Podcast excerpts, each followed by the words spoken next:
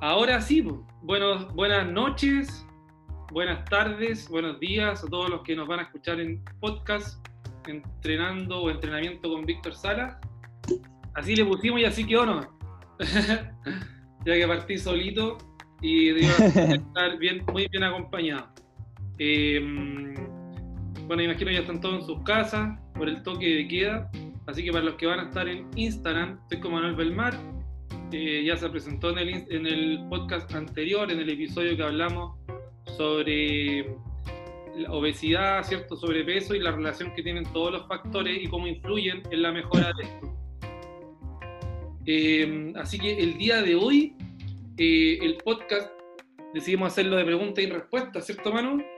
Sí, así es, pregunta y respuesta para que la gente pueda participar también. Así es. De todas formas, a pesar de que a veces la, la gente no participa tanto por Instagram, ¿Mm? eh, sí se, ha ido recibiendo un feedback eh, y se ha, se ha, agradecido bastante el tema de los podcasts porque hay varias personas que le han sido útiles en los temas que me he ido conversando. Em, el día de hoy me gustaría partir por una pregunta eh, de las que hicieron, las tengo anotaditas acá, así que voy a ir, tengo un apunte por aquí. La primera Yo también revisar algunas preguntas que, que, me dejaron. Mira, la primera para que las vamos revisando. Me, me, la, me la, hicieron sobre, em, tengo aquí anotado, ¿cómo es la pega en el gimnasio? Em, ya me la hizo un chico que, claro, él, se decidió estudiar educación física más que todo por, como por vocación que se dice, ¿cierto? Eh, pero sin pensar en el ámbito económico. Ya. Eh, o sea, si va a ganar plata, no va a ganar plata. Bueno, en este caso, eh, ninguno de nosotros dos estudió educación física. Yo estudié preparación física y tú estudiaste kinesiología. ¿Cómo ha sido la experiencia, Manu? ¿Cómo era para ti cuando empezaste estudiar y qué proyección tenías y cómo ha sido ahora. Cuéntanos un poquito sobre tu carrera. Eh, ya, mira, partiendo por la parte de kinesiología, claro, yo salí ya el 2012. Eh, yo cuando empecé a estudiar quería enfocarme en el área de kinesiología del deporte. Ese era mi foco siempre. Y todo lo que fuera relacionado con ejercicio y eso involucraba especializarme en traumatología y muchas cosas más. Eh, entonces, cuando empecé a trabajar, eh, empecé a trabajar en el estadio de Quillota, en el que trabajo hasta el día de hoy. Eh, y la experiencia mía con el, en el caso del, perdón, del área deportiva ha sido bastante buena desde el punto de vista laboral, enriquecedor desde el punto de vista de lo que uno va aprendiendo, de los conocimientos que va adquiriendo por el esfuerzo de la práctica se aprende bastante, aparte que tú que estás que trabajar con deportistas eh, siempre te, te, llevan a más, eh, porque ellos quieren ir mejorando su rendimiento, eh, quieren prevenir lesiones, quieren prevenir una serie de cosas. Y en el cuanto a lo que es mercado laboral, si bien kinesiología, como muchas carreras más, yo creo que todas las carreras en Chile en estos momentos están pasando por un periodo en el que es difícil encontrar trabajo, eh, en mi caso, pucha, fue bien fácil, gracias a Dios, y económicamente bastante bien. en lo que es gimnasio, que empecé a trabajar hace ya. Eh, ¿Cuándo empecé? en el Spotlight se me olvidó. El año pasado, me parece, a principios de año. 2019. Sí, 2019. En el Spotlight, donde empezamos a trabajar atendiendo pacientes, ya sea del gimnasio como fuera del gimnasio, con consulta en el interior del gimnasio la verdad que también escucha bastante bien. La verdad que, que, bueno, ustedes me veían siempre que iba paciente tras paciente, paciente tras paciente. Entonces, también económicamente muy bueno también. Eh, es muy importante, más allá de, de, los estudios que pueda tener la gente y de la motivación que pueda tener la gente, eh, es también cómo uno llega a la persona. Y eso es súper importante, el tema de la empatía, el ser auténtico, eh, el ser transparente, sincero, y, que la gente sienta que con uno puede contar, en el caso de nosotros, por ejemplo, desde la kinesiología, y que me imagino que también desde la parte como preparador físico y entrenador es muy parecido, eh, ese abordaje más biopsicosocial, donde la gente tiene que sentir que al lado tiene una persona en la cual puede confiar, eh, y que a veces solo con la compañía la persona se puede sentir mucho mejor. Eso es súper importante, más allá de lo que de todo lo que uno puede estudiar, eso es lo más, creo yo, importante. Yo ahora, desde, desde, una, desde una visión más, más externa, viendo al trabajo de los profesores en el gimnasio, también puedo decir que es bastante bueno desde el punto de vista laboral, siempre y cuando el profesor mantenga un orden, un orden y, y cumpla con ciertas normas, pero normas que, que uno mismo se debe imponer desde, el, desde, el, desde la metodología y el cómo uno va a trabajar con el, con el, con este caso con el, con el usuario de gimnasio. Porque si se mantiene ese orden, y se mantiene una credibilidad y una transparencia, la verdad es que les va a ir bastante bien. Buena, buena. Sí, pues mira, lo, dentro de todo lo que tú hablaste, para no repetir lo mismo, en realidad, eh, en mi caso yo he visto que, bueno, porque la pregunta era como, ¿cómo es la pega del gimnasio en sí? Ya. Cuando, cuando uno empieza a trabajar, obviamente, eh, cuando uno se mete a estudiar para ser entrenador en este país, eh, uno sabe que no se va a ser millonario. yo creo que nadie estudia para ser entrenador con la idea de ser millonario pero sí con la idea de dedicarse a lo que uno le gusta. Y a medida que pasan los años, uno se va dando cuenta que no hay cómo trabajar en lo que a uno le gusta. Porque, a ver, cuando la mayoría de las personas trabajamos en más de una cosa alguna vez antes de llegar a lo profesional, y es bien distinto hacer un trabajo por el sueldo mínimo, ¿cierto? Que no te gusta, más que todo por, por necesidad, que hacer algo que realmente te gusta y obviamente lo que a uno le gusta uno lo hace eh, lo mejor que puede, ¿cierto? Eh, Así es.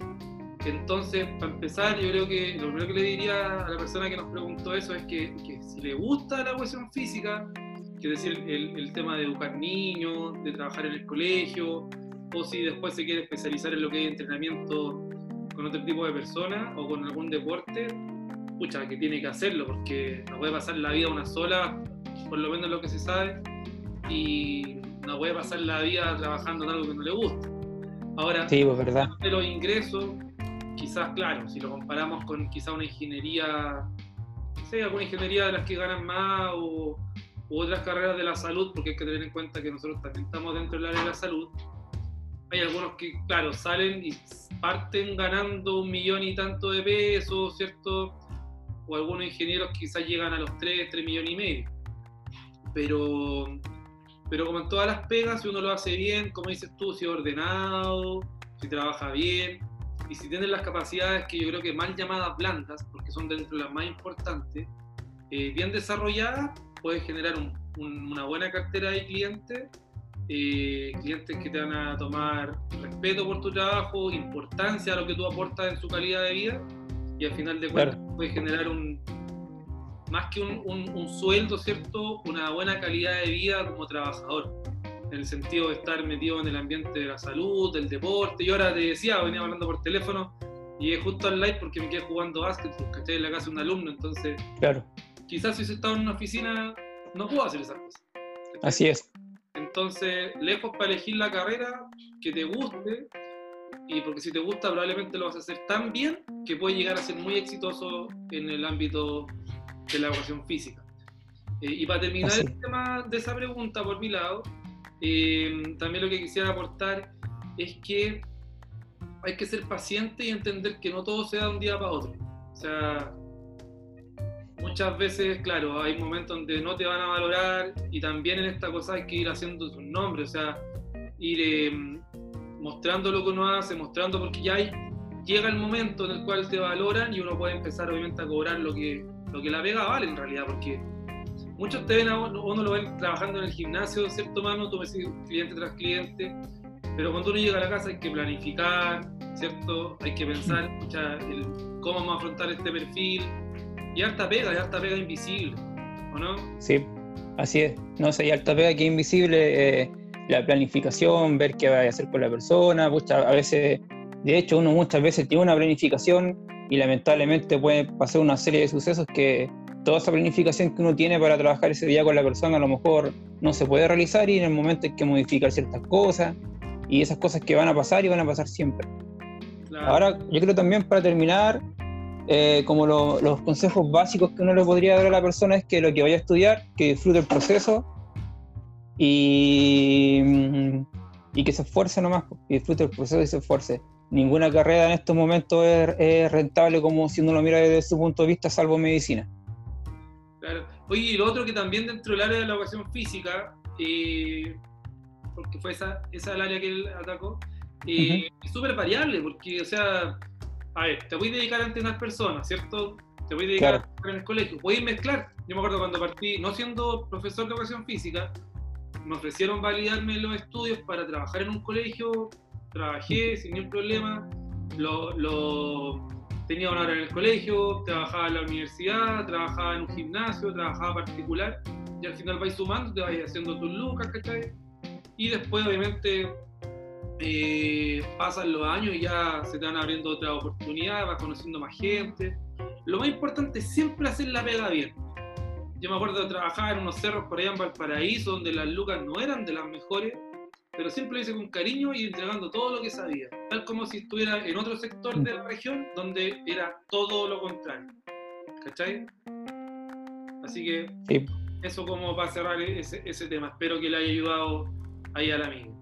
Mira, Mando, la segunda pregunta, y yo creo que también quiero que comiences tú respondiendo, y tiene que ver con cómo mejorar, qué ejercicios se pueden realizar para mejorar la postura. Quizás podríamos hablar de qué es una buena o una mala postura. ¿no? Ya, mira, eh, la postura es un término, eh, a ver, en general, la postura eh, es súper difícil poder determinar una postura perfecta, porque si nos basamos, claro, la en, las definiciones como más idealistas, eh, una cierta posición en la que uno tiene que tener la cabeza y el cuello, los hombros alineados. Eh, hay un, si uno tira una línea vertical y uno la mira desde, un, desde un plano sagital, quiere decir que, que, si me están mirando desde este lado, eh, se tienen que cumplir cientos puntos que tienen que estar alineados, pero la verdad, después esa postura en la práctica no es tan así, porque todos tienen posturas diferentes eh, nosotros lo vemos mucho, la verdad. yo como profesional desde hace mucho tiempo, ya hace yo creo que unos seis años, que dejé de hacer evaluación postural sin que no es necesario. Porque muchas veces llegan las personas y a mí me enseñaron que tenía que evaluar la postura como uno de los primeros, dentro de los primeros puntos dentro de una evaluación. Pero a veces si me pongo a evaluar la postura de la persona, nunca le voy a encontrar la postura buena, siempre se la voy a encontrar mal y lo más probable es que si a esa persona yo le evalúo la postura en diferentes momentos del día, en todos los meses que sé que todas las veces que yo la evalúe, la postura va a ser totalmente diferente. Eh, está el tema de la postura estática, ¿cierto? Cuando nosotros nos ponemos de pie y estamos sin movernos y nosotros empezamos a evaluar si un hombro está más arriba que el otro, si la cabeza está más adelante, está un poquito rotada, si hay una rotación de la cadera, si las rodillas están más hacia adentro, más hacia afuera. Eh, y también existen ciertas posturas que son dinámicas, pero y lo mismo pasa también en el deporte. Cuando nosotros vemos posturas para buscar un gesto deportivo, ahí sí toma un poquito más de relevancia, para ver si yo al modificar la postura realmente le voy a generar un, una mejora en el rendimiento deportivo, en este caso en la calidad de la ejecución. O eh, puedo tomar el riesgo de que, de que empeore su rendimiento deportivo. La postura solo tiene mucha relevancia cuando es concordante con la sintomatología que pueda presentar una persona. Por ejemplo, me explico, si una persona está con una hernia cervical, está con dolor cervical, y yo la veo y tiene esta postura y está así, claramente hay un problema postural que hay que mejorar, que hay que llevar la postura a esta posición para que alivie un poco el dolor y, hacer una serie de trabajos más, en este caso de que la persona tenga una hernia, así como personas que a lo mejor tienen eh, una desalineación a nivel de la, zona lumbar, ¿cierto? Que le llaman lateral chip cuando la persona tiene una inclinación lateral de la zona lumbar, para que la gente me entienda bien. Eh, ahí también habría que realizar algún tipo de modificación en la postura. Pero si yo veo, no sé, si ustedes me traen a Usain Bolt o me traen a una persona X, sea quien sea, y yo le veo un hombro más arriba y el otro más abajo, y la persona anda súper bien por la vida, la verdad que no es mucho lo que habría que hacer. Eh, ahora, ¿cuáles son los ejercicios? Más que buscar la postura desde el punto de vista así como que todo esté alineado, la postura tiene que ser un, tiene que ir tienen que verlo más desde un punto de vista dinámico. Que la persona tenga una buena postura dinámica al momento de realizar algún ejercicio, ya sea caminar, saltar, moverse, lo que sea, para que no pierda la estabilidad. Eh, un control postural. Me gusta más hablar que de postura en sí. Un buen control postural. Ya, bueno, eh, la pregunta era. Ese control. Era, claro, sobre el tema de la postura. Y me imagino que la mayoría de las personas asumen que la postura es, por ejemplo, cuando uno anda agachado, ¿cierto? Más que anda. Claro. Creo que poco, más que los que trabajamos, nos fijamos, claro, si la persona tiene un hombro más elevado que el otro, ¿cierto? En, el plano frontal o no. O, claro. o en sagital, si es que hay otras alteraciones, pero como decís tú, claro, es importante para nosotros en el, en el movimiento, ¿no? no estático, porque está estático todo el día, uno, uno camina, claro. uno se sienta ahí, ¿cierto? Etcétera. Sí, pues la postura está influenciada por muchas cosas, a lo mejor la postura que uno está hablando un día no es lo que realmente puede generar un, lo que le llaman como un falso positivo, que tú estés viendo una postura errónea que en realidad no es la postura de la persona, solo que está influenciada porque a lo mejor justamente ese día anda con dolor, o a lo mejor ese día tuvo, lo pasó mal y anda con depresión, o así eh, problemas en la casa, y una serie de cosas más, la postura está súper influenciada, la postura no va a ser lo mismo con dependiendo del cambio de ánimo y también dependiendo del dolor. Y lo que yo estoy evaluando día en la postura, a lo mejor mañana va a ser totalmente distinto. y voy a pensar que la mejoré y a lo mejor ni siquiera yo hice nada con todo el trabajo que hice por la postura y la postura se mejoró por un cambio de ánimo, ¿no? Eh, pero como siguiendo con el tema, eh, la postura desde el punto de vista como control postural en, en la ejecución de los movimientos, por ejemplo, si yo le pido a una persona que salte o que una persona camine y al generar el contacto del pie con el suelo, la persona, la rodilla se le desvía hacia adentro, eh, ahí estoy viendo un problema de control postural que tendría que mejorar porque eso sí es tiene un factor de riesgo de, por ejemplo, en, los deportes de equipo, de generar un, corte de ligamento cruzado o, generar una lesión de menisco. Pero ahora, eh, ¿cuáles son los mejores ejercicios para mejorar la postura como desde el punto de vista más global? Existen ejercicios de estabilización local que van a nivel de la, de la son todos los músculos chiquititos, bien profundos que, están que van de vértebra a vértebra, y esos músculos se trabajan con, con trabajo de activación selectiva, que son trabajos un poquito, se ven fácil, pero son muy difíciles de trabajar, que nosotros los kines lo hacemos harto con evaluándolo a través de dosificando la carga con un, con un manómetro de presión, que se llama Stabilizer. Y después otros tipos de ejercicios que son un poquito más globales. Eh, están los mejores ejercicios para la postura, pues, van a ser siempre ah, mejorar el fortalecimiento en la cadera, eh, mejorar el core de la persona, y el core no es solo mejorar la zona abdominal, que no se entienda eso. El core va más allá de eso, el core es mejorar la zona abdominal, mejorar la zona de la musculatura de la escápula, mejorar la zona pélvica. Eso es un, buen trabajo de core. Mira, yo te, que te, te, voy a interrumpir ahí un poquito porque, disculpa, pero que el concepto de ¿Eh? core hay que dejarlo claro, porque muchas veces, claro, cuando las personas quieren mejorar la postura, le dicen tienes que trabajar el, core o el core, que en inglés se, traduce como núcleo. A mí cuando me lo enseñaron me dijeron, es todo tu cuerpo eh, sin brazos ni piernas. Claro, es como, esa es como la definición más fácil para la gente. Ahora, el la definición de core nadie la tiene clara, ni nosotros la tenemos clara. Hay muchas definiciones y hasta el día de hoy no hay un consenso de la definición de qué es lo que es realmente core. Pero para la gente, lo más simple, lo más fácil para no enredar tanto a nadie y simplificar el tema es como dijiste tú. El core es todo tu cuerpo sin contar ni, los, ni la extremidad superior ni la extremidad inferior. y ese core y ese core te va a dar una estabilidad, una estabilidad, eh, una estabilidad medial de tu cuerpo que va a permitir que al realizar un movimiento, ya sea de extremidad superior o de extremidad inferior, sea más estable. Claro. Eh, esta, estabilidad es generar estabilidad central para una buena movilidad distal. Claro, porque mira, muchas veces eh, vemos que las personas, mi mamá va a ver de la agua que se entienda, los que ven, después nos ven en YouTube o los que están en Instagram, se sientan así, ¿cierto? Entonces acá no hay problemas abdominales ni lumbares. Claro. Es, un problema ¿cierto? a nivel torácico. ¿Cierto? Así es. Entonces, los músculos escapulares son los que deberían ayudarnos a mejorar la postura, o cervicales. Sí, claro. Es importante entender que el, que el core no es solamente el six-pack o los lumbares. Claro. ¿ya? Eh, oye, mira, yo quería sumarme a esto que tú estabas hablando de ejercicio y también dentro del entrenamiento físico que hacemos nosotros los, los entrenadores, se usa bastante el trabajo con mancuernas, ayuda bastante a generar desde el ámbito de la simetría. La simetría significaría en palabras simples eh, lado derecho, lado izquierdo, ¿cierto? Eh, o también adelante y atrás, porque también puede ocurrir mucho en el gimnasio que, por ejemplo, en el caso de varones, trabajan demasiado pectoral y, ¿cierto? Tienen una simetría con, nuestra, con la espalda, ¿cierto? También puede generar un problema postural. Claro. Eh, sí, eso también.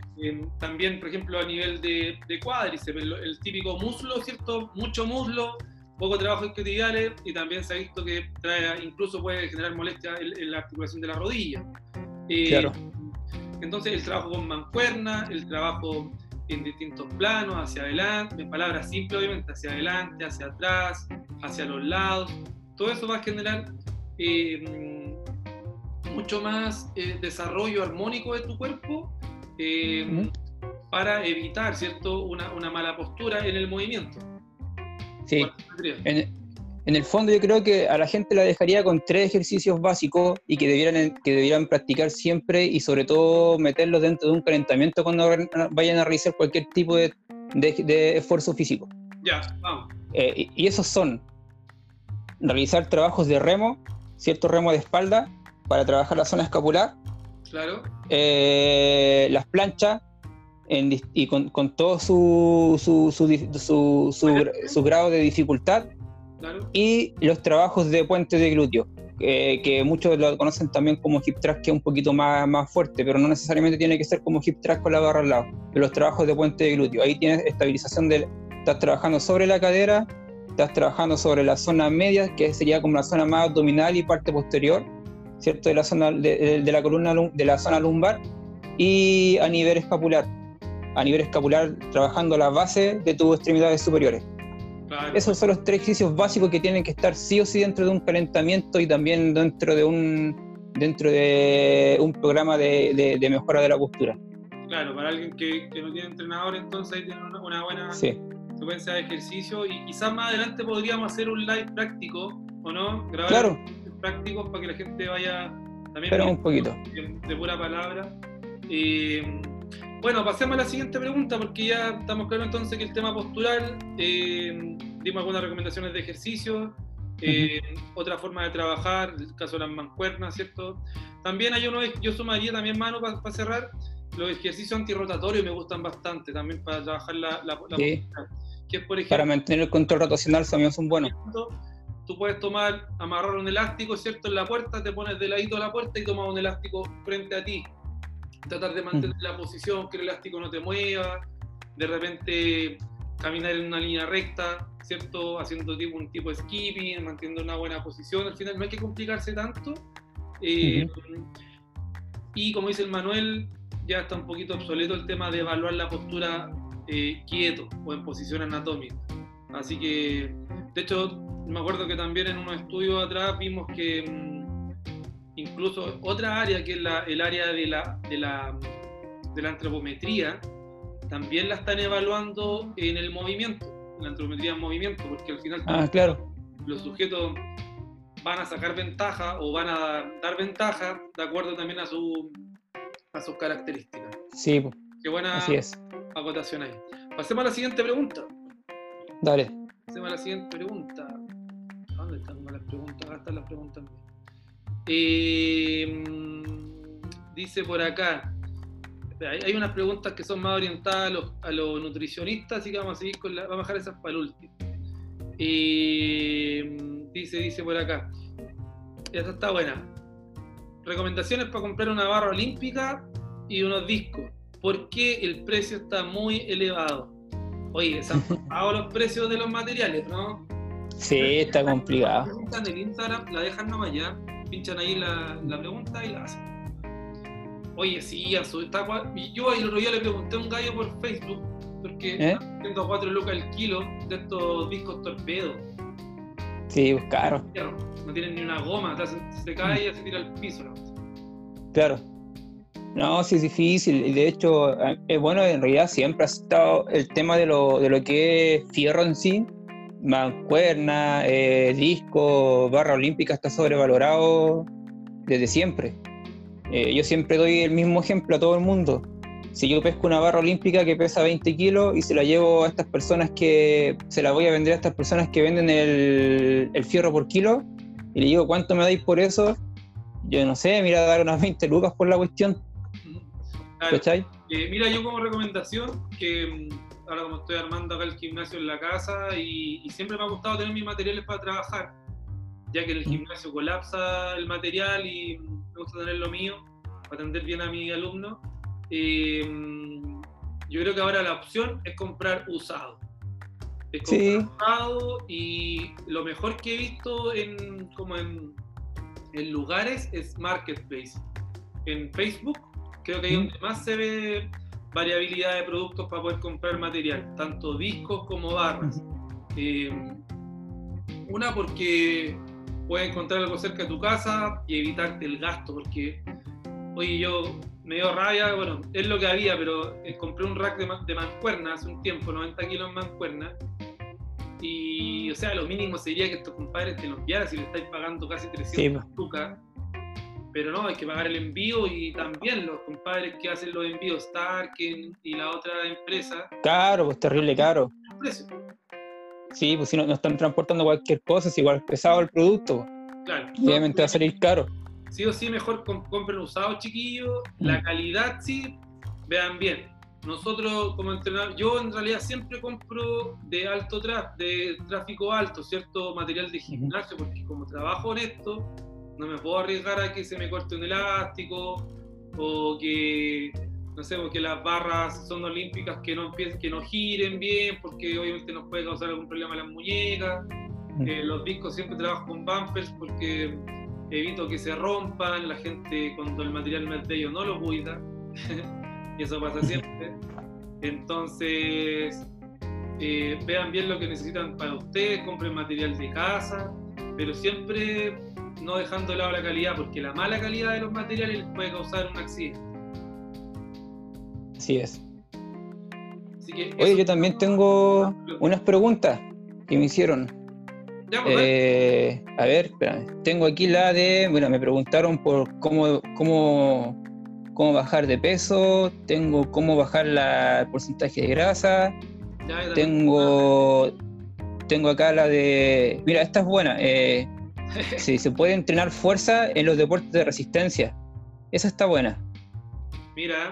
Eh, sí, esa y también tengo la de qué ejercicio realizar en pacientes con tendinitis. Pero me gustaría, ya, esas dos están buenas. Eh, no sé si queréis partir tú con el de, el de, el, entrenamiento de fuerza y resistencia y después sigo yo o voy yo. Mira, yo parto con el tema de la, de la fuerza, ¿ya? Ya, dale nomás. Eh, a ver, Miren, el trabajo de fuerza en deportes de resistencia sí se debe realizar, sí o sí se debe realizar, tanto en el ámbito de la prevención de lesiones como en el ámbito del rendimiento. Hay que diferenciar ahí esas dos cosas. ¿Qué es esto? Es decir, el atleta puede necesitar de la fuerza para que sus músculos soporten una carrera larga, ¿cierto? Porque obviamente se someten a, grande, a gran demanda energética y desgaste a nivel de fibra, ¿cierto? Eh, pero también le puede servir al atleta para generar más energía, es decir, vulgarmente para, que corra más, rápido, ¿no? Para que claro. más tiempo, una intensidad, ese, ese músculo o los músculos eh, trabajando a alta intensidad y, no, y tratar de alargar lo más que se pueda la fatiga. Em, mm. Ahora, ¿qué tipo de fuerza es la que tenemos que bueno, aprender a trabajar y para esto obviamente hay que estudiarlo. Eh, normalmente se trabaja dependiendo de los bueno, en este caso deportes de resistencia, eh, fuerza elástica, ¿cierto? Eh, también fuerza explosiva, fuerza máxima y fuerza resistencia. Ahora, ¿cuándo? Ahí está el arte de la planificación, ¿cierto? Claro. y lo otro es cuánto. ¿Cuándo? Bueno, podríamos decir todo. ¿Cuándo, cuánto y cuándo? Quiere decir, la intensidad, el volumen, eh, a medida que se acerca en palabras simples. Cuando estamos lejos de la competencia, chiquillos, hay el momento de ir probando. que quizás si el atleta necesita pasar por un periodo de hipertrofia, eh, si el atleta necesita pasar por un periodo quizás de, mejor, de mejorar la fuerza unipodal, eh, y a medida que se acerca la competencia ya vamos derivando a ejercicios de fuerza máxima, ¿cierto? Para estimular obviamente eh, otro tipo de fibra y ir evitando la, la, fatiga. La fuerza máxima se puede trabajar en todos los periodos normalmente, según lo que, por lo yo he aprendido con el profesor Sergio Galdames, que es uno de los, de los, yo creo, de los top entrenadores acá en la región y a nivel nacional. Sí, no, súper bien. Mira, de hecho la otra vez nosotros estábamos viendo el mismo tema con Jorge Cajigal, que él es entrenador de la selección chilena de remo, que le ha dado muchos logros a Chile. Y MTV, él practica también ciclismo de montaña y se maneja bastante. Eh, y la verdad que sí, pues, hay que trabajar los trabajos de fuerza. Eh, no hay que tener miedo porque, porque dicen, pero si yo no sé, yo soy maratonista o yo soy ciclista de, largo aliento eh, y no tengo que trabajar fuerza, yo tengo que trabajar la resistencia. No, nada que ver. Uno tiene que trabajar la fuerza por todos los factores y los momentos de la, competencia que tú mencionas, perdón, mencionaste hace un rato. Cuando uno a veces necesita acelerar, ¿cierto? A veces necesita más pasividad eh, sobre todo en los momentos finales de una carrera, esos momentos finales van a casi pura, a pura fuerza explosiva nomás. Eh, hay que retardar la fatiga y una serie de cosas más. Lo, existen muchos métodos, hay que planificar la fuerza, pero lo que sí les recomiendo que tengan al momento de, hacer los trabajos de fuerza no es como llegar y ponerse a hacer sentadillas. Eh, por ejemplo, un ciclista sí o sí tiene que tener muy buena sentadilla con mucha fuerza eh, y, no, no, no, está mal. Pero hay que tener mucho ojo en el momento cuando uno ya empieza a hipertrofiar, porque lo que sí, eh, que la otra vez estábamos conversando, que el, hay que evitar la, la, hipertrofia y muchas veces es el problema que tienen la, la gente cuando se pone a entrenar trabajos de fuerza que termina hipertrofiando y no es la idea. Menos en los deportes, en, menos por ejemplo en, un ciclista, ni en un maratonista, ni en cualquier tipo de, de, de deportista que quiera correr, porque no quiere kilos de más quiere mucha fuerza, pero sin aumentar kilos de más. Entonces, desde ese punto de vista, tienen que tener bastante ojo y asesorarse muy bien. Hay que trabajar la fuerza, es muy importante, demasiado importante trabajar la fuerza, pero con mucho ojo. No tienen que hipertrofiar porque es muy fácil pasarse a la hipertrofia. Hay que evaluar, hay que evaluar. Nosotros ayer tuvimos una evaluación de, fin de año con, con, uno de mis alumnos triatletas, eh, que eso sería un deporte cierto de, de endurance Em, y mira, fíjate lo que pasó con la somatocarta, estoy hablando de una evaluación de composición corporal, es que, escucha, em, lo que aumentó la somatocarta en, su, mesomorf, en su mm, componente mesomórfico, quiere decir la relación con, su masa muscular, eh, se debió más que todo a la... Mm, no porque haya aumentado los kilos de masa muscular, sino que por los kilos que perdió de grasa durante el año. Claro, fue una, hizo una, una relación proporcional nomás. Claro, al final fue una proporción porque estuvimos revisando los, los kilos de masa magra y los kilos de grasa. al final, claro, habían sido los kilos de, de grasa lo que hicieron que aumentara en la somatocarta el, ¿cierto? el, lo que, que, se ve, em, donde uno puede ir evaluando si, si el sujeto em, tiene predominancia mesomórfica o endomórfica, ¿cierto? Y también ver cómo está la linealidad con la ectomorfia. Entonces, siempre es importante ir evaluando. Nosotros hicimos tres evaluaciones este año y, y cada vez nos acercamos más como al modelo que, que, vimos en un estudio que se hizo hace un par de años en, acá en el Ironman de Pucón, donde se evaluaron el número de sujetos, pero ¿Eh? mostraron como la somatocarta del triatleta que buscaban y estábamos bastante cerca. Yo le explicaba a Jorge que si él quisiera podría perder un par de kilos más, incluso masa muscular, porque ahora estamos buscando otro objetivo, eh, pero manteniendo la fuerza. O sea, mejorar la fuerza relativa sería el fondo, ¿cierto? Sí. Pero déjalo más con fuerza más que fuerza relativa, porque si no, eh, igual como que se va a enredar mucho la gente. Va a ser más fácil que lo entiendan como fuerza, no más fuerza, la máxima fuerza que la persona pueda generar, ¿no? Pero pesando menos kilos. Claro. Tipo pesa 67 kilos y quizás podríamos buscar que pesando 65, 64 mantuviera su nivel de fuerza. Nosotros evaluamos fuerza con RM porque es lo que tenemos a mano. Que la... Sí, la repetición máxima, aunque nunca, nunca le tomo un RM, siempre trabajo en 3, 4 RM. Pero yo, eh, ¿sabéis cómo lo hago? Eh, porque lo ideal sería tener un, un, encoder que son estos aceleradores lineales que te van midiendo la velocidad y una serie de cosas más. Yo lo hago más fácil. Eh, lo que cuento son, mido la, cuánto tiempo se demora en la ejecución que la persona está realizando los cronómetros. Ah, Por ejemplo, si yo le pido a la persona realizar 5 sentadillas, eh, lo cronometro, cuánto tiempo se demora en realizar 5 sentadillas. Si se demora 8 segundos, después lo voy cronometrando y le pido que baje los 8 segundos, después que baje los 7 segundos. Y siempre con una buena ejecución de movimiento. Eso es lo más, eso es lo más fácil y lo mejor que uno puede realizar eh, de forma sencilla. Ah, qué bueno. Claro, lo que pasa es que a ese tipo de evaluaciones, después tú tienes que estar con el sujeto siempre trabajando. Sí, pues. Acá yo uso el RM porque entré una planificación yo estoy unos días con él, pero a veces no estoy con él. Entonces, esa Así es. un trabajo más seguro y nos ha dado buenos resultados. Nos ha dado bastante buenos resultados y, claro, o sea, los tipos se sienten más fuertes, sobre todo en, en este caso, lo que yo he podido eh, obtener de acuerdo a mi experiencia es en el ciclismo y en, la, en, el, en el trote.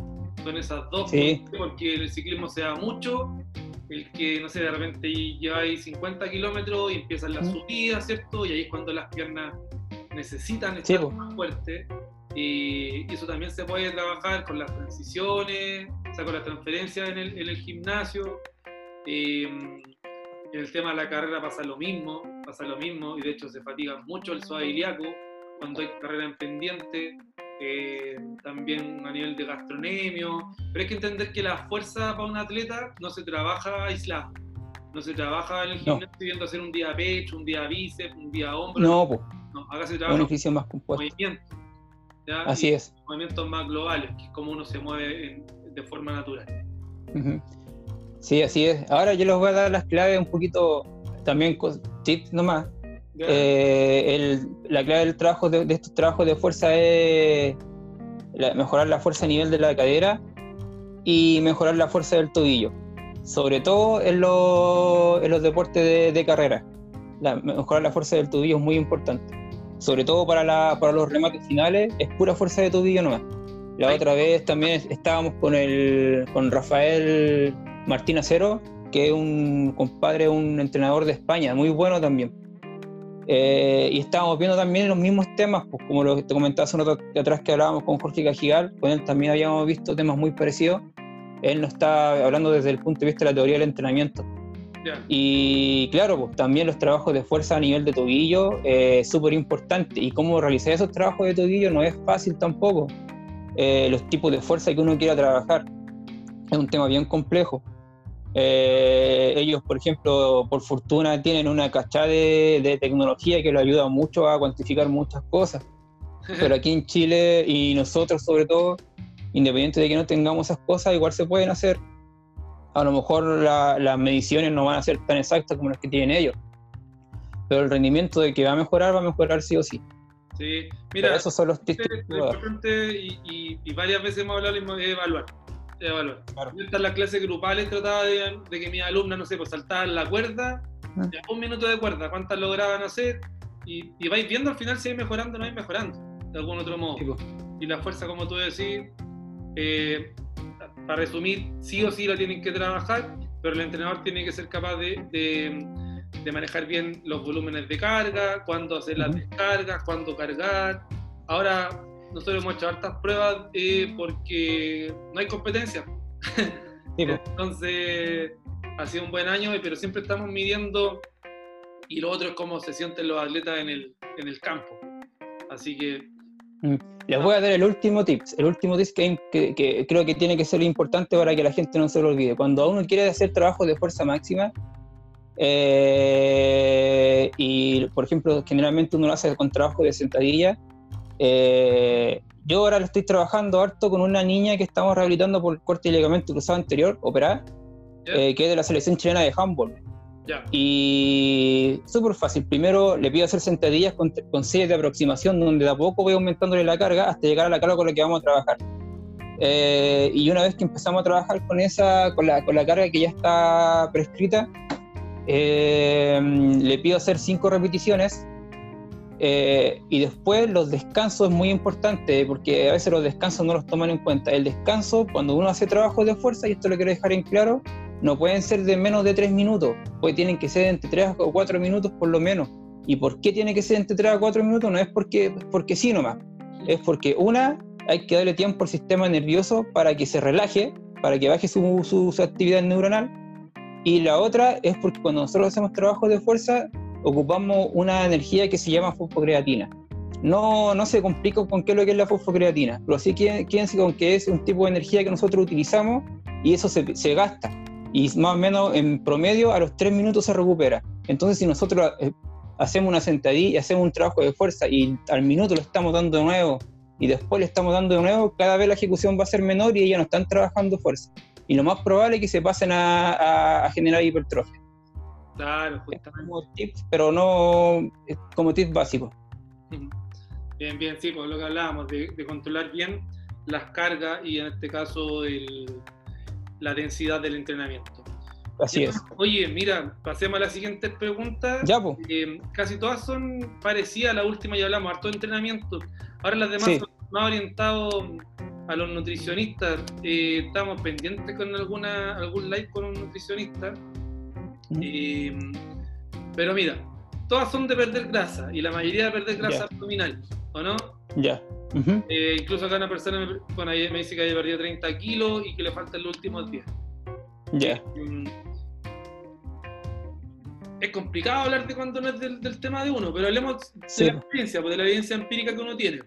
No, mira, estas cosas siempre hay que hablarlas desde eh, uno siempre maneja una serie de conceptos porque tiene que hacerlo en el, cuando se dedica a la parte del deporte, desde el punto de vista de medicina del deporte, hay que, hay, que, hay que saber de nutrición, de psicología, hay que saber de muchas cosas, porque uno tiene que saber orientar a la persona y saber identificar ciertos problemas para después saber derivar también. Y existen recomendaciones generales en las que sí se puede conversar, pero como recomendaciones generales para que la gente entienda el por qué es importante tal cosa y si está haciéndolo bien o está haciéndolo mal y por qué tiene que ir o no tiene que ir a cierto profesional.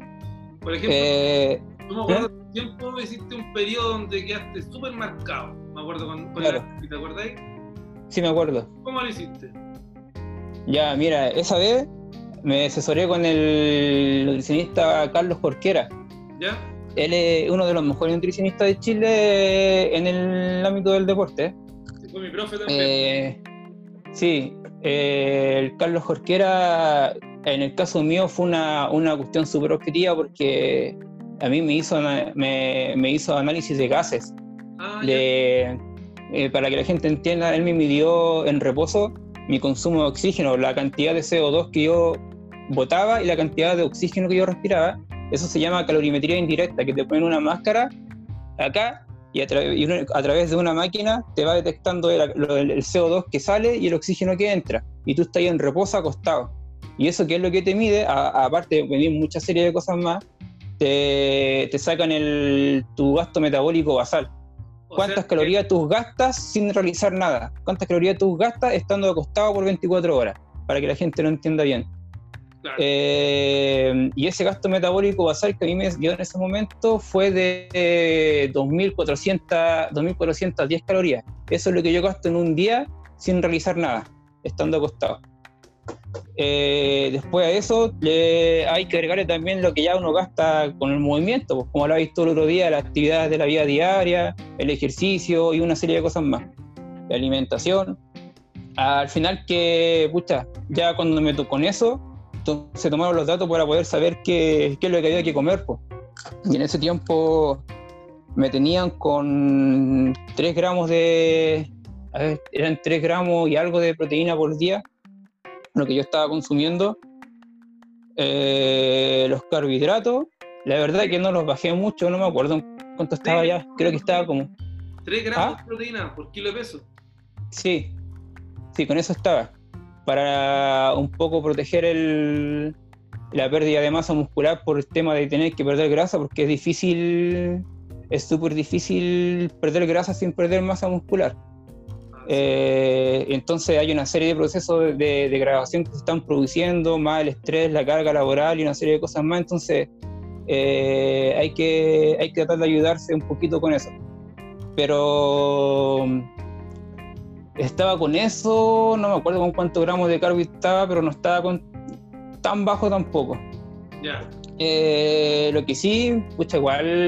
¿Qué le hiciste, en resumidas cuentas, qué sabes tú para lograr quedar así de, de, marcado y todo?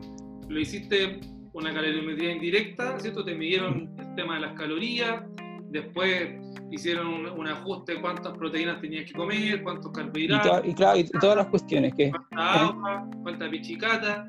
Y ahí tú, o sea, me refiero, no sé, sí, qué tomar de si tomar café antes de entrenar, no tomar. Y así todo, ¿cuánto te demoraste en que, teniendo en cuenta que llegaste, yo creo, cuánto, unos 10% de grasa o no? 12%? No, no sé, no sé cuánto le he llegado al final. Más o menos, pero más o menos yo creo 10, 11 por ahí. Con caluga, con caluga. Yo creo que, eh, sí, pero yo creo que ahora debo estar como en uno, no sé, 13, 14, ahora en estos momentos. Eh, el, me demoré más o menos, tiene que haber sido como unos 7 meses. Ya, 7 meses. Más o menos. Sí, porque cuando empezamos fue como en eh, miren, yo más o menos como en el año, como en marzo, empecé primero a, a, comer para subir un poco más de peso y después empecé a definir más o menos como en... Fue como, a ver, como a principios de junio. por ahí más o menos. Ese fue el método que usaste, o sea, y para eso tenéis que pesar la comida, ¿o no? Ah, sí, la pesé la cuestión, pues, pero ya después, uno ya como cuando la estáis pesando al principio, ¿Ya? después ya cacháis las porciones al ojo. Ya. Aparte que yo no me caliento la cabeza. Ya. Todos los días comía lo mismo nomás. Ya. ¿Todos, ¿Y qué comías todos los días? ¿Arroz con pollo?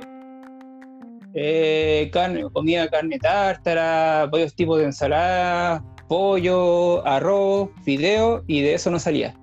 Porque es más fácil, era lo más fácil. Oye, ¿y si te invitan Pero ahora, lo que, eh, eso sí, eso no, eso no está bien. Yo lo hice así por un tema de que es más, más fácil nomás.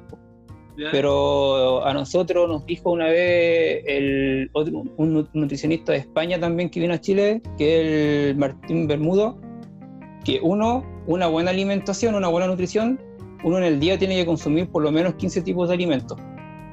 15. Sí. 15 tipos de alimentos. Por ejemplo, él se llevó de Chile la carbonada, la receta, no, perdón, la receta del charquicán. Ya. Se la llevó porque le gustó harto la, cantidad de alimentos que trae esa preparación. Mira, oye, Manu, por ejemplo. ¿y, ¿y tú, crees que es posible llegar a eso sin contar calorías? No sé, habría que probar la verdad. Es que, por ejemplo, ahora yo no estoy contando calorías, Igual me he mantenido me he mantenido súper bien, pues. Bueno, pero estoy, estoy eh, haciendo bicicleta como loco, entrenando como loco. Yo creo que, yo creo que aquí, a ver, miren, primero que todo, eh, para poder perder grasa hay que comer comida de verdad. O sea, claro. olvidarse de, andar chanchando cosas que no son comida, o sea, bebida, jugo, a cada rato, ¿cierto? Eh, grasas mezcladas con azúcar, que son los productos procesados del, supermercado, ¿cierto? De estas comidas sí, de 5 minutos, de la maruchan, etcétera, etcétera. O sea, y lo otro, eh, bueno, el, tema del déficit calórico, que es lo que tú hiciste, también una buena opción, ¿cierto? Comer, entre comillas, menos de lo que uno gasta. Pero al final de cuentas y todo esto, hay que hacer ejercicio, ¿cierto? Tener el déficit calórico descansar, descansar, ¿cierto? Tener un buen sueño. Dormir. Claro, sin un sueño y sin un sueño de calidad tampoco se va a lograr. Eh, y yo creo que, a ver, yo creo que para muchas personas, eh, y aquí me van a matar algunas de las personas que me siguen, porque si bien yo no me alimento eh, pesando la comida, hace muchos años que, que, lo hice una vez también con, con el Manuel Rey, de acá. Claro, quizás sirve bastante hacerlo una vez, lo hice porque sí, yo iba a decir lo mismo. Estaba entrenando para competir en, en CrossFit que me motivé para, vivir la experiencia un año, me preparé un año completo. Y creo que la vez que he tenido el abdomen mucho más cerca de estar marcado, nunca estaba marcado, marcado. Eh, porque en esa época tomaba cerveza, después de, después de la pega, llegaba a la casa, una cerveza, ¿me acuerdo? Entre otras cosas. Yo sé que algunos con una cerveza igual se van a marcar, pero en mi caso, un poquito más de esfuerzo. Eh, y me sirvió bastante porque al final, claro, uno se va educando y ya sabes cuánto comer de, de acuerdo a, los alimentos. Ahora, después, como cambié totalmente el sistema alimenticio y saqué todo lo que la mayoría de los carbohidratos de absorción lenta, y hoy en día lo que más me preocupa de comer es la proteína, ¿cierto? Eh, de muy buena calidad, mm, grasas buenas, y, hidratos de carbono de la estación o las verduras que se me dan en la casa o que me regalan en realidad. Eh, mm, pero una persona que jamás ha hecho quizá un balance energético de lo que necesita, es muy difícil que llegue a definirse. Salvo que la genética lo acompañe un montón y a mí no me acompaña. Claro. eh. Sí, pues. Pero si es, con chatarra pasan marcados todo el año. Claro. Pero es porque genéticamente también los tipos están, vienen hechos con baja cantidad de grasa, a, la vez baja cantidad de músculo también. ¿Cierto? Y una, claro, una forma de su cuerpo bastante lineal. Sí, además el tema de la de, lo que estáis haciendo durante todo el día, o la otra vez eh, a nosotros nos hicieron hacer una, un taller de cocina de nutrición donde nos hicieron partir la cabeza igual haciendo una preparación para un deportista durante todo el día, Nos llevaron al laboratorio de nutrición en la Universidad Mayor. Y ya, pues estuvimos contando calorías para allá, calorías para acá, buscando alimentos. Teníamos una tremenda cocina gigante donde podíamos sacar lo que quisiéramos para cocinar. Y ahí me acuerdo que nos decían que, por ejemplo, los, no sé, por los All Black, que me acuerdo que me acuerdo que a alguien le tocó hacerle una, una a un grupo de mis compañeros les tocó hacer una, una minuta para un rugbyista de la selección chilena de acá. Y tenía que llegar a 9.000 calorías, eso es lo que tenía que consumir. Entonces tuvieron que empezar a ver cómo, cómo hacer la minuta diaria para que él comiera 9.000 calorías. Y eso es lo que necesitaba, real. Entonces ahí tuvieron que recurrir a, a los churrascos. Mira, voy a llegar a esas 9.000 calorías. Sí, pues, eh, pero cada caso es un caso. Y aquí yo creo que la gente creo que se tiene que quedar es con que una, que una el proceso tienen que disfrutarlo. No se pueden estresar. Al principio es bueno contar los, macros y todo eso, pesar la comida, porque después te da una mayor experiencia. Después uno ya ni, ya ni pesa las cuestiones, uno ya sabe lo que tiene que comer, la porción, maneja las porciones y ya sabe más o menos lo que se está lo que está consumiendo. Eh, si, uno quiere hacer... Si, quieren quedar marcado, yo creo que lo mejor es hacerlo con una calorimetría y... Sí, pues, hacer una calorimetría en directo, ir nutricionista y, y cómo se llama, y disfrutar el proceso, que no sé tampoco que se estresen. Como te digo, si uno quiere quedar así marcado, igual hay, claro, hay que ser súper estructurado y, y, y, contar todas las cosas. Pero después ya, más adelante ya no es tan así. Ah, y también, como insisto, hay una serie de factores genéticos, de entrenamiento, depende mucho de, de la densidad mitocondrial que tenga la persona, la capacidad de oxidar y una serie de cosas más. Eh, es uno de los consejos, que disfruten el proceso, que si se quieren, quieren experimentar, no, eh, sí, pues, está bien, si quieren experimentar para probar cómo es ese proceso de, de a lo mejor de quemar más, de, perdón, de contar y pesar las cosas, que lo hagan para que aprendan, pero que no se estresen con eso. Después, a la larga, ahí se van dando cuenta que el tema es mucho más simple. Y lo otro, más allá de saber cuántas calorías voy a comer o cuánto es lo que tengo que pesar, hay cosas mucho más importantes que cómo, cómo me estoy nutriendo. Y ahí volvemos a lo que, lo que me decía a mí el, el profe de, España. Preocuparse de comer por lo menos 15 tipos de alimentos distintos al día, que eso se puede hacer una cazuela, ya no sé cuántos alimentos tendrá, pero parece que tiene como 5 tipos de alimentos una cazuela puede tener. Eh, eh, tener la cantidad de minerales suficiente, tener la cantidad de vitaminas suficiente, tampoco pasarse las vitaminas, porque a veces la gente le agarra papa con las vitaminas, que consumamos vitaminas, y las vitaminas también, si uno se pasa las recomendaciones, también son dañinas. Entonces, por lo mismo no es, no es llegar y, comer, ni llegar y ni ingerir cosas. hay que estar bien asesorado. Oye, yo lo he dicho ese compadre que ni cagando podría comer 15 cosas al día porque no me da. Para eso me No, si eso para eso como hígado, puede. hígado, comer hígado, huevo, eh, palta. Eh, estamos, pues, ¿no? Ahí están todos Pero los es que, esenciales. no, si mira, es que lo que pasa es que nosotros no estamos, nosotros somos más flojos para cocinar, si se puede. Porque si tú le decías a tu abuelita que te prepare un plato de comida, ese plato de comida va a tener como seis ingredientes. Claro, pero no tengo abuelita, pues, padre. Por eso te digo, pues, nosotros, es que la- nosotros te- estamos, eh, estamos viviendo en, en otros Claro. tiempos. Yo creo que, claro, en, en base a eso, claro, y lo fuimos para otro lado, para, para el tema Sí. de seleccionar alimentos de buena calidad. A veces yo, yo creo que uno puede seleccionar menos alimentos de lo que te decía el profe, pero muy densos nutricionalmente. Mira, lo que Claro. dice la sal, la mantequilla, ¿cachai? Eh, Grasas esenciales, eh, la sal obviamente también, mineral es- esencial. Eh, pero bueno, en, defini- en definitiva, eh, para que cerremos la pregunta, ¿cómo baja la, la- la- la grasa la, gente? Para empezar, si, si lo quieren hacer rápido, pucha, hay que ver dónde están. Si, si quieren estar marcados, marcados, pero están con 10 kilos de más, o sea, chao, no lo van a lograr. O sea, de partida rápido no lo va a hacer nadie. Claro, quizás si, quizás si están, ya no sé, te, te faltan unos, unos dos kilitos por bajar, puede que en un par de semanas ya se vayan notando, pero, pero así al ojo va a ser mucho más difícil que si lo haces de forma estructurada. Y lo otro, entrenar fuerza, pues mano, nos faltaba ese factor, entrenar Claro. los fierros, porque al final, como decís tú, ya, puede que me preocupe mucho por las proteínas, pero si no levanto pesa, el músculo no va a crecer o no se va a mantener sano como tiene Claro. que estar para poder mantener la masa muscular.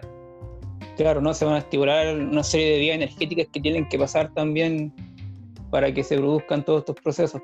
Claro, Y lo otro es el tema de la- lo que te decía, en, en el músculo- en los músculos, la célula muscular, hay una, eh, unos organelos mucho más chiquititos que están dentro de la célula, para que lo entienda la gente, que se llaman mitocondrias. Y en esas mitocondrias es donde se produce la oxidación de la grasa, súper simple.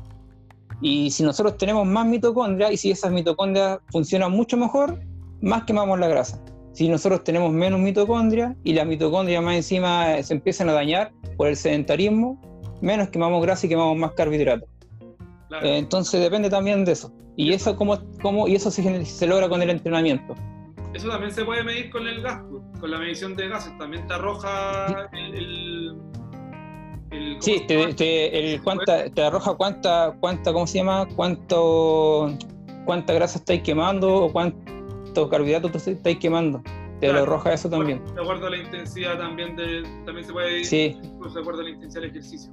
Ya, pero en palabras simples, para cerrar la pregunta, entrenar fuerza, ¿cierto? sí, Eh, comida de buena calidad, ¿ya?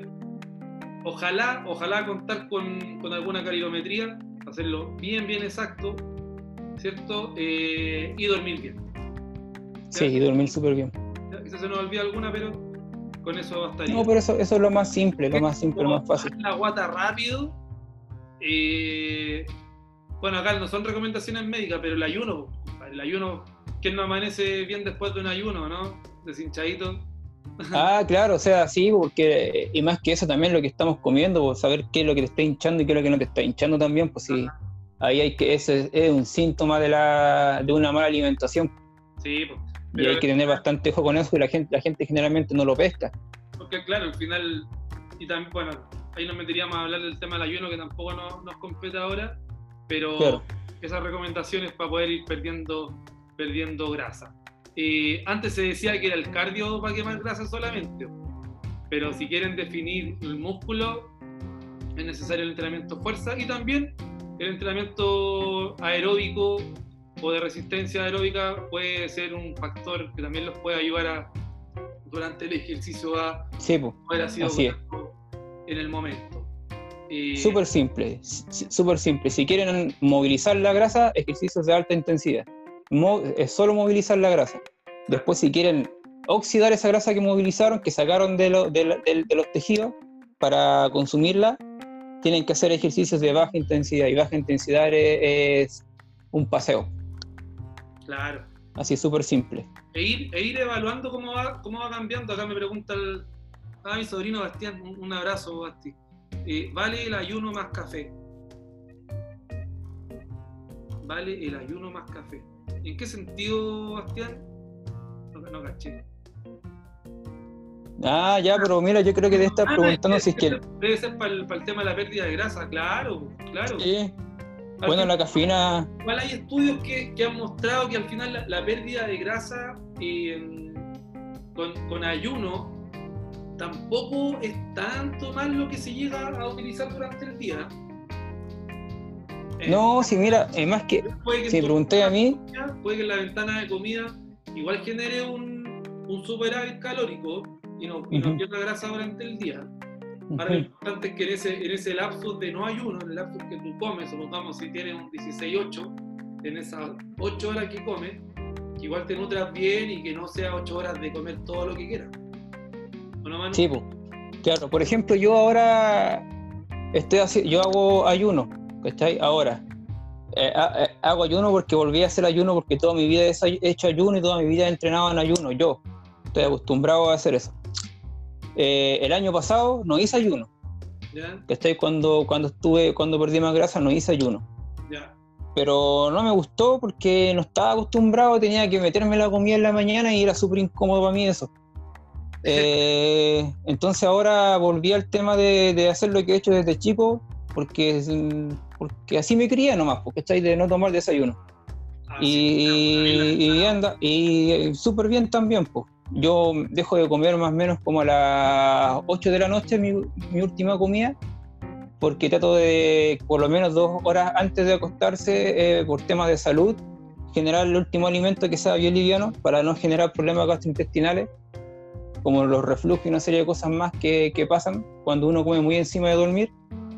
Y después, más o menos, como entre, generalmente como entre 9 y media, 10 de la mañana, ya estando entrenado muchas veces, eh, rompo el ayuno.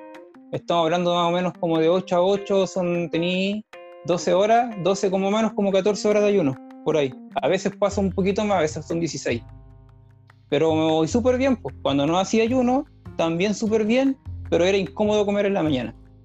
sí, Ahora, como dices tú, hay personas que, que a lo mejor van a hacer ayuno y no van a quemar la grasa porque a lo mejor van a generar un, van a comer más de lo que necesitan comer igual. claro. Eh, o hay otras personas que a lo mejor le va a servir el ayuno porque a lo mejor el ayuno le, le ayuda a, a restar una comida menos durante el día, entonces eso le ayuda a controlar el no pasarse en, en la cantidad de, de comida que tienen que, que ingerir durante el día. Ahora si lo vemos desde el punto de vista metabólico, obviamente si se levanta el sujeto eh, y no ingiere alimento más que un café, posiblemente va a ser mucho más, mucho más fácil eh, acceder a la utilización de ácido graso. Pero Claro, o sea, esto también es importante que, la, que la, la alimentación que estás llevando. Van a haber personas que sí, pues. se alimentan de una forma en la cual va a ser mucho más fácil acceder a la grasa que las que se alimentan de otra forma. Pero- Claro, pero también lo, Sí o sí puede ser una muy buena estrategia. Sí, yo creo que va más por un tema de salud también, más allá de perder la grasa del ayuno, que también la otra vez salieron algunas revisiones sistemáticas, me acuerdo que alguna vez subí una a Carlos Criste súper buena sobre los temas a nivel de salud, que es súper bueno. Eh, siempre también sin, sin, sin pasarse de, lo- de los límites de, de- del ayuno, pero desde el punto de vista de la quema de grasa, eh, más allá de, de, de- de si, si la persona le va, si le va a servir a todo el mundo o no, ahí caemos lo mismo que te comentaba hace un ratito atrás. A lo mejor hay personas que por mucho ayuno que hagan, aunque lo hagan perfecto, no les va a servir para nada porque a lo mejor desde el punto de vista metabólico la persona es muy mala para quemar, para quemar grasa. Porque a lo mejor es sedentario, y si es sedentario, a lo mejor no le va a servir de mucho el ayuno con ese objetivo de que es quemar grasa. Porque no tiene mitocondria, las mitocondrias que tiene a lo mejor se están muriendo ya, su masa muscular es muy mala porque es inactiva. Eh, entonces ahí también al final la persona termina solo quemando carbohidratos todo el día, a lo mejor la persona está acostada y está quemando carbohidratos. Claro, y recuerden que para, a ver, para que haya glu- glucosa en sangre, ¿cierto? No se necesita eh, comer hidratos de carbono, porque el cuerpo los va a producir igual de forma endógena. yo igual eh, tuve la experiencia de entrenar a algunas personas que incluso eh, con supervisión médica, por vivir la experiencia, generaron ayunos de 4 a 5 días, mano. Y sabéis que no hay problema entrenando. La glicemia estable, estable dentro de lo que se espera para un ayuno. Ya. Estamos hablando de más o menos 50, 55, siento que el parámetro normal anda en 60, 90. Eh, pero siempre con supervisión médica y sabéis que ni un problema. Yo también, en realidad, aparte depende del deporte. En las mañanas no hay cosa más rica que con la guata vacía, como se dice. Claro, sí, porque usted me va vomitando. Claro. Eh, oye, ahí estamos con las preguntas, ¿no? Bueno, esa persona que nos decía el tema de los 10 kilos, hay que seguirse. Al final, mira, uno siempre tiene como la imagen de, ya, yo quiero estar marcado como tal persona, yo quiero tener el cuerpo de tal persona.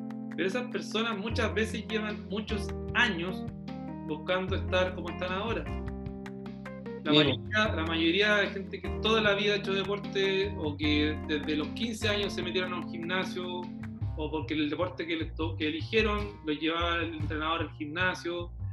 Y al final lo que decís tú, pues, o sea, a nivel mitocondrial, cosa que no podemos medir nosotros eh, ni evaluar, eh, son personas que están son muy distintas a la persona que quizá a los y que no le acompaña la genética, que a los 45 mm. años o que a los 40 años recién se puso las pilas para tratar de cambiar su composición corporal. Así es. Y no todos funcionamos igual, entonces lamentablemente la gente que ha hecho ejercicio toda la vida le lleva mucha ventaja a los que no han hecho ejercicio. Sí, pues. hay un tema sedentarismo también. Yo creo que, mira, para ya para terminar, eh, me gustaría hablar súper rápido dos temas, dos preguntas que tenía. Una que era la del tema de las tendinopatías, de las tendinitis. Ya, pues dale. Eh, miren, ya el término de la tendinitis que se conoce mucho mejor como tendinopatía es la lesión en un tendón, generalmente los que más se lesionan el tendón de la, rodilla, el tendón rotuliano, el tendón de Aquiles a nivel de tobillo eh, y el manguito rotador en el hombro. Eh, esas tendinopatías generalmente con lo que se produce es una pérdida de un tipo de colágeno que tiene, que tiene el tendón que no se regenera bien cuando se lesiona, que es el colágeno tipo 1. Lo voy a explicar de la forma más simple, porque hay que explicar también los tipos de tendinopatía, que existen tendinopatía degenerativa, reactiva, pero yo no los voy a complicar con eso. Eh, hay un tipo de colágeno tipo 1 que no se regenera bien, entonces cuando nosotros vamos cuando el tendón está lesionado, te está generando avisos con molestia o con dolor. ¿Y qué quiere decir eso? Que uno tiene para realizar este tipo de ejercicio, uno tiene que simplemente bajar la carga, baja la carga de entrenamiento y que esa carga no genere más allá de una molestia que si tú le preguntas a la persona que le ponga una nota a, ese dolor de 0 a 10, donde el 10 es el máximo dolor que ha sentido en su vida. Si esa persona la molestia, eh, en este caso el dolor es un EVA, te dice yo siento un, le pone nota 2, una nota 3, está bien si ya se está acercando al 4 o al 5, quiere decir que esa carga aún está muy elevada y habría que bajarle un poquito la carga para estar en un rango más seguro. Eh, y darle tiempo al tendón para que se readapte a esas nuevas cargas, porque muchas veces las lesiones vienen dentro de, siempre las lesiones van a ser multifactorial, pero vienen por un tema de sobrecarga, porque no se están adaptando bien. El tendón, así como los músculos, también necesitan por lo menos unas 48 horas de, de descanso para generar una nueva estimulación. Eh, entonces, si nosotros bajamos las cargas y vamos progresivamente aumentando y dosificando bien en una tendinopatía, ese tendón tú le vas a dar tiempo para que se readapte esa carga y vaya y vaya se vaya regenerando de buena forma. Si tú no le das los tiempos que corresponde y sigue aumentando la carga y sigue aumentando la carga y no escuchas la molestia, en vez de regenerarse con un colágeno tipo 1, se va a regenerar con un colágeno de mala calidad, que es un colágeno mucho más duro, y que genera dolor y ahí aparece la tendinopatía degenerativa que con los años sigue aumentando. Eh, Súper simple, si la persona corre y corre en cerro, a lo mejor tendría que bajar la carga corriendo en plano. Si la persona corre 10 minutos y la, la molestia aparece al minuto 6, a lo mejor debiera parcelar los 10 minutos en 2 minutos de 5, perdón, en dos series de 5 minutos y de a poquito ir aumentando las cargas, ya sea en cuanto tiempo, ya sea en cuanto a inclinación, o ya sea en el gimnasio, a lo mejor en, vez de hacer 10 repeticiones, 15 repeticiones, pero con un poquito menos de carga. Pero esa es la forma, hay que dosificar la carga en el tendón para que el tendón se regenere y se readapta a la, a la, carga. Y la otra que me preguntaron, que esta es súper buena también, es el tema de la... Que, cómo la, si la gente que ha pasado por un periodo de inactividad física muy grande o de sedentarismo muy grande, sobre todo en estos tiempos de pandemia, eh, sí, ¿cómo puede volver? Y eso también me gustaría dejarlo en claro. Eh, generalmente, para que la persona pueda volver a realizar el tipo de actividad física, hay que hacer una evaluación que se llama evaluación preparticipativa. Y en esa evaluación preparticipativa, eh, a la persona se le pregunta primero, son tres cosas súper importantes. Eh, es el nivel de actividad física que tiene la persona, que eso se evalúa, es súper simple de hacerlo. Eh, después se pregunta a qué intensidad de ejercicio la persona quiere trabajar, qué, qué es lo que la persona quiere hacer. Porque a lo mejor alguna persona quiere decir, no, yo quiero volver para a lo mejor para empezar a caminar. Otro te va a decir, no, yo quiero volver con todo y quiero ir a subirme en, la bici, quiero subir los cerros, qué sé yo. Y a lo mejor nunca ha hecho ejercicio tampoco. Eh, y después hay que ver si cuando la persona tiene, presenta síntomas, signos o síntomas de patología, ya sea cardiovascular, metabólico o renal.